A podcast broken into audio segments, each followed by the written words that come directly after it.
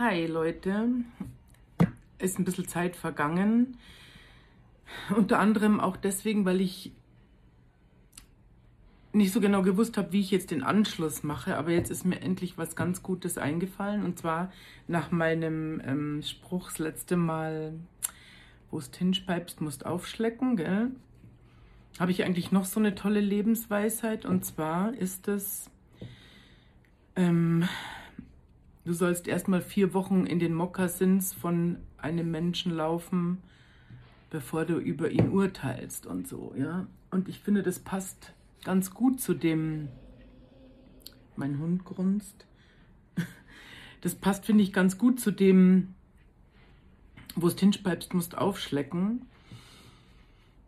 Und ich hatte dann jetzt vorgestern Abend so ein Erlebnis,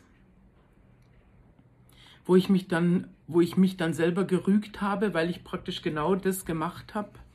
Dieses, also ich bin nicht in den Mokassins gelaufen vier Wochen, sondern habe gleich mal mein Vorurteil, meine vorgefertigte Meinung, mein, ja, meine schlechte Meinung, ja, gleich mal rauspaldowert und habe mich dann mit dem auseinandergesetzt, mit dem Mann, mit dem ich das hatte, dieses Gespräch und habe dann praktisch danach drüber nachgedacht. Knödel, knister nicht so mit deiner Flasche. Ja, da müsst ihr jetzt durch, weil die spielt gerade so süß. Und zwar gab so dieses Gespräch Männlein, Weiblein, ja, und ähm, was mir aufgefallen ist in meinem Leben, und das ist wirklich bis heute so, und ich sehe das auch in der jungen Generation oder jüngeren Generationen, es ist so ein ewiger Kampf, dass sich Paare, also ich meine jetzt in der Paarwelt, ja, dass sich, dass immer jeder von sich glaubt, er macht am meisten, also immer die Superlative. Er ist der Ärmste oder sie oder auch der Beste, ja, aber also immer alles im Superlativ und man leistet, jeder denkt von sich, er leistet doch am meisten, er hat es doch am schwersten. Die Frau zu Hause, eventuell zu Hause ohne Job mit den Kindern, ja, die hat es ja so gut, weil die ist ja nur zu Hause und kann machen, was sie will, denkt man so, ja. Die Frau denkt sich, oh, wie gut hat's mein Mann, der kann aufs Klo gehen, wann er will. Das kann ich nämlich mit einem schreienden Baby nicht. Also immer geht's um das, wer, wer hat's schlechter. Also wir kämpfen immer um den Titel, wer hat's am schwersten. Das war auch in meiner Klinik so. Wer hat's am schwersten? Ja, wer nimmt noch mehr Medikamente? Wer ist noch hoffnungsloser? Ja, oder dann auch gab es schon auch welche, die praktisch ganz stolz waren und gesagt haben: Ja, ich schaff's ohne Medikamente. Also mir geht es zwar ganz, ganz schlecht, aber ich bin so toll, ich schaffe das ohne Medikamente. Und da kann ich mich noch gut an eine Situation erinnern. Da sind wir dann so vier Frauen, also einschließlich mir, auf irgendeinen so Gipfel da gefahren. Es war ja im Allgäu. Und dann saßen wir eben in so einer Seilbahn, in so einer Vierergondel. Und da ging es genau um das Thema.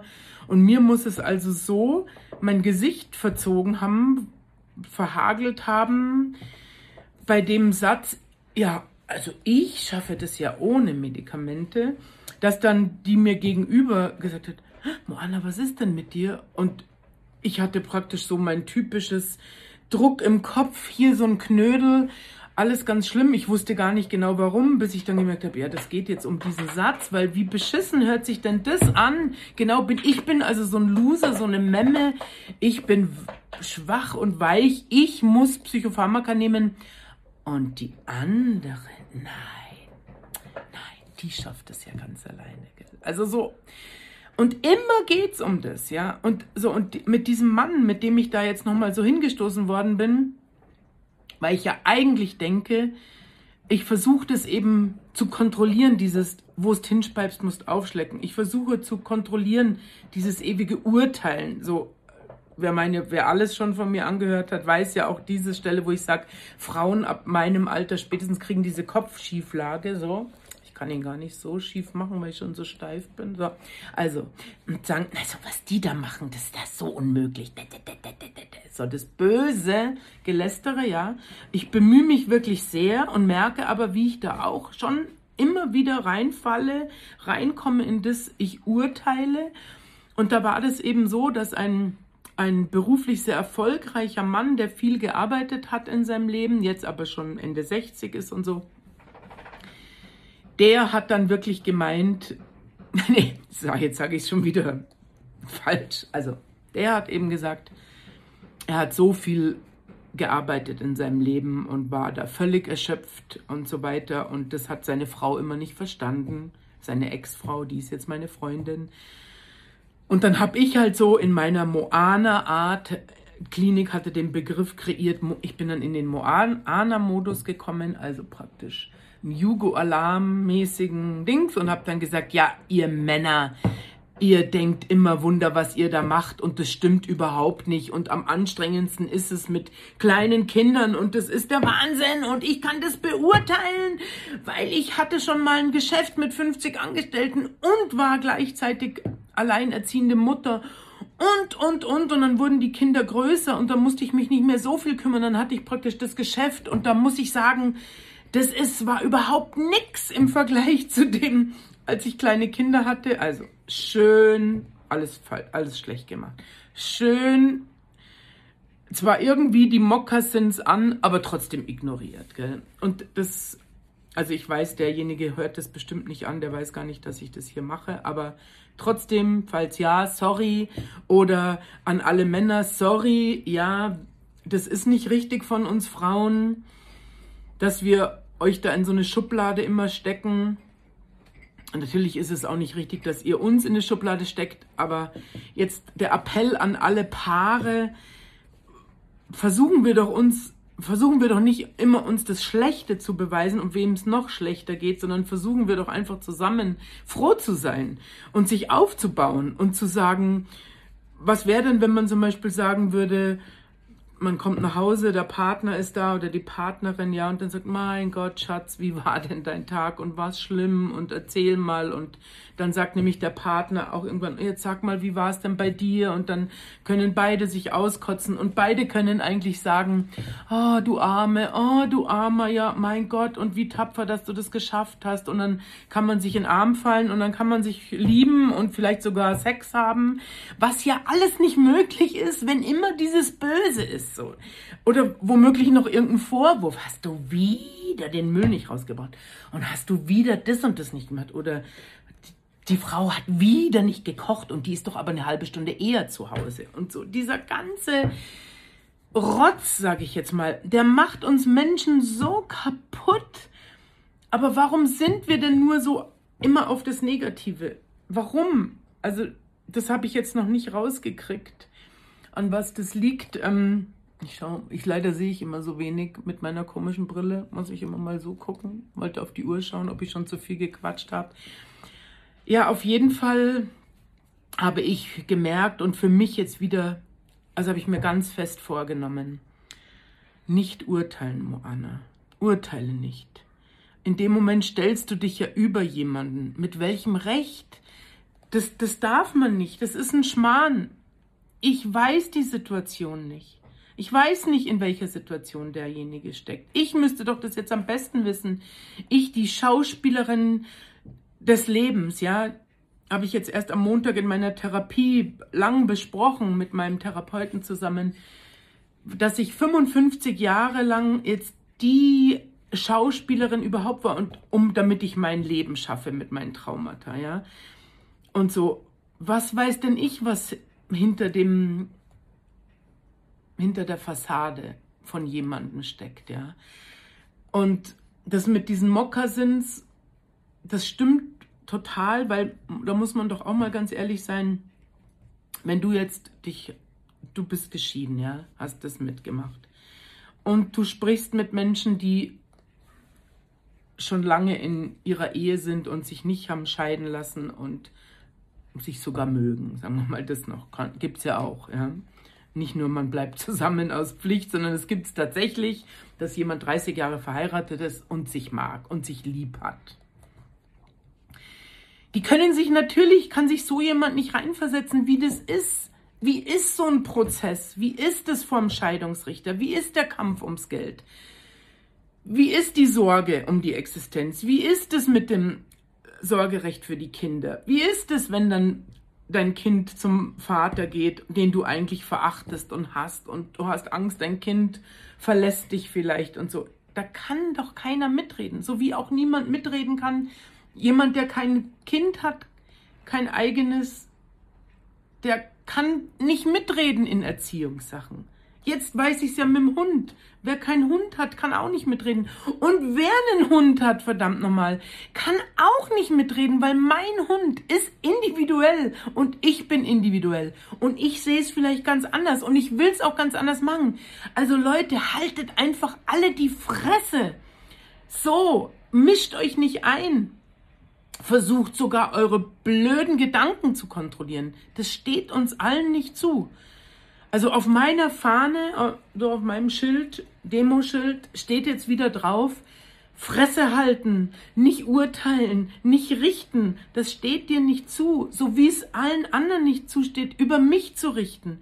Es weiß keiner, wie das war, als mein Vater uns verlassen hat, als ich fünf war und zwei Jahre später meine Mutter gestorben ist und ich bei einer lieblosen Großmutter war und halt so notgedrungen von allen möglichen Menschen mitgenommen worden bin mit diesen, oh, oh, die hat ja keine Eltern, oh wei, da kann sich keine, das kann sich keiner vorstellen. Und das kann man sich auch nicht vorstellen, dass das tatsächlich heute nach über 50 Jahren immer noch ein Thema ist, ja. Und ich da leide oder ich durch das Verhalten, das ich mir an, das ich entwickelt habe und sehr schlau entwickelt habe, sagt mein Therapeut. Ich habe eine super Überlebensstrategie entwickelt. Das kann aber keiner beurteilen, warum das dann jetzt in meinem hohen Alter auf einmal zum Tragen kommt, ja. Ich habe also bis ich ja, sagen wir mal, bis ich 55 war oder 53 oder so, da habe ich da war ich so tough und habe das geschafft und hab funktioniert und hatte gute Momente und schlechte Momente. Ich hätte gesagt, das ist alles so wie bei anderen auch, ja.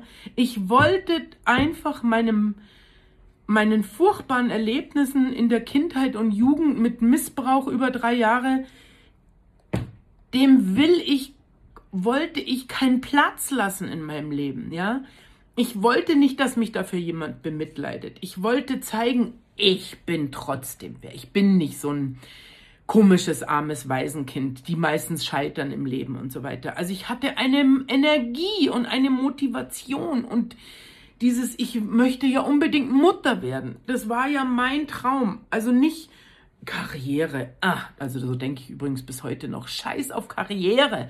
Ich bin Mutter. Und ich wollte jetzt eigentlich Oma sein, also ich bin Oma von einem Kind, aber ich wollte Oma, Opa sein und Kinder haben und Enkel. Und eigentlich wie in so einer Hollywood-Schnulze, so ein Haus in USA, bisschen, wie sagt man da, außerhalb eines größeren Ortes, wo es dann im Winter zugeschneit ist und alle mit ihren SUVs zur Weihnachtsfeier kommen und ich habe da den riesen Turkey im Rohr und mach Mashed Potatoes. So wollte ich das gerne.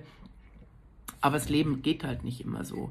Und ehrlich gesagt, jetzt, heute, in diesem Moment kann ich sagen, ich habe die besten Kinder überhaupt. Ich bin so froh über sie, so tolle Menschen.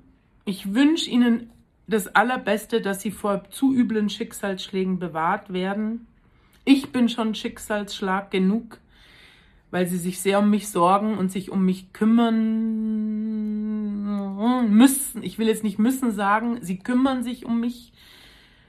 Also echt toll und bin ich so dankbar und da habe ich das, was mein, was ich mir als Kind so gewünscht habe, ja, dass ich ich immer im Bett lag und gebetet habe und lieber Gott, wenn ich mal groß bin, dann möchte ich ganz viele Kinder. Ich möchte eine große Familie. Ich war so einsam, ja. Das habe ich geschafft. Ich habe vier Kinder und das ist gigantisch. Und ich habe Schwiegerkinder und ich habe ein Enkelkind. Und das ist alles gigantisch und so gesehen. Existenzangst mal kurz auf die Seite, ja. Leider ist man nicht mehr 20 und macht das alles ganz, pff, ist doch mir egal, ja, ist eben nicht mehr egal. Aber so gesehen bin ich der reichste Mensch überhaupt, weil das Menschliche fantastisch ist jetzt bei mir hier. Und die kleine Mo in mir, die kleine Moana, habe ich jetzt auch am, nochmal am Montag in der Therapie richtig erfahren und besprochen. Die hat einfach so gelitten und die hatte so Angst und war, hatte so eine schlimme Trauer, hat neun Monate lang mit zuschauen müssen, wie die Mama stirbt, wie sie verfällt. Und diese kleine Mo in mir, die gibt's halt mit ihrer Angst und Trauer. Und ich weiß nicht, ob man das mit Therapie, wie das jetzt werden wird. Ich weiß es nicht, ob man das, ob man das wegbekommt, das zu ängstliche und zu traurige. Aber wenn die halt angesprochen wird, ja, wenn also irgendwas die kleine Mo bedroht und die Angst wieder zu groß wird, ja, dann schaltet die große Mo, also ich, in den sogenannten Moana-Modus und flipp halt mal aus. Also immer wenn die Angst mich erdrückt. Aber es leuchtet ein und es hat gut getan, an diese kleine Mo in mir zu denken, die da eben so traurig war und eben bis heute irgendwo in mir drin immer noch traurig ist. Aber ich habe die besten Söhne der Welt. Ich wünsche euch was. Und geht erst in den Schuhen rum, ja? So, und speibt nicht hin, weil sonst müsst ihr es aufschlecken. Ich wünsche euch einen super Tag. Macht's es gut.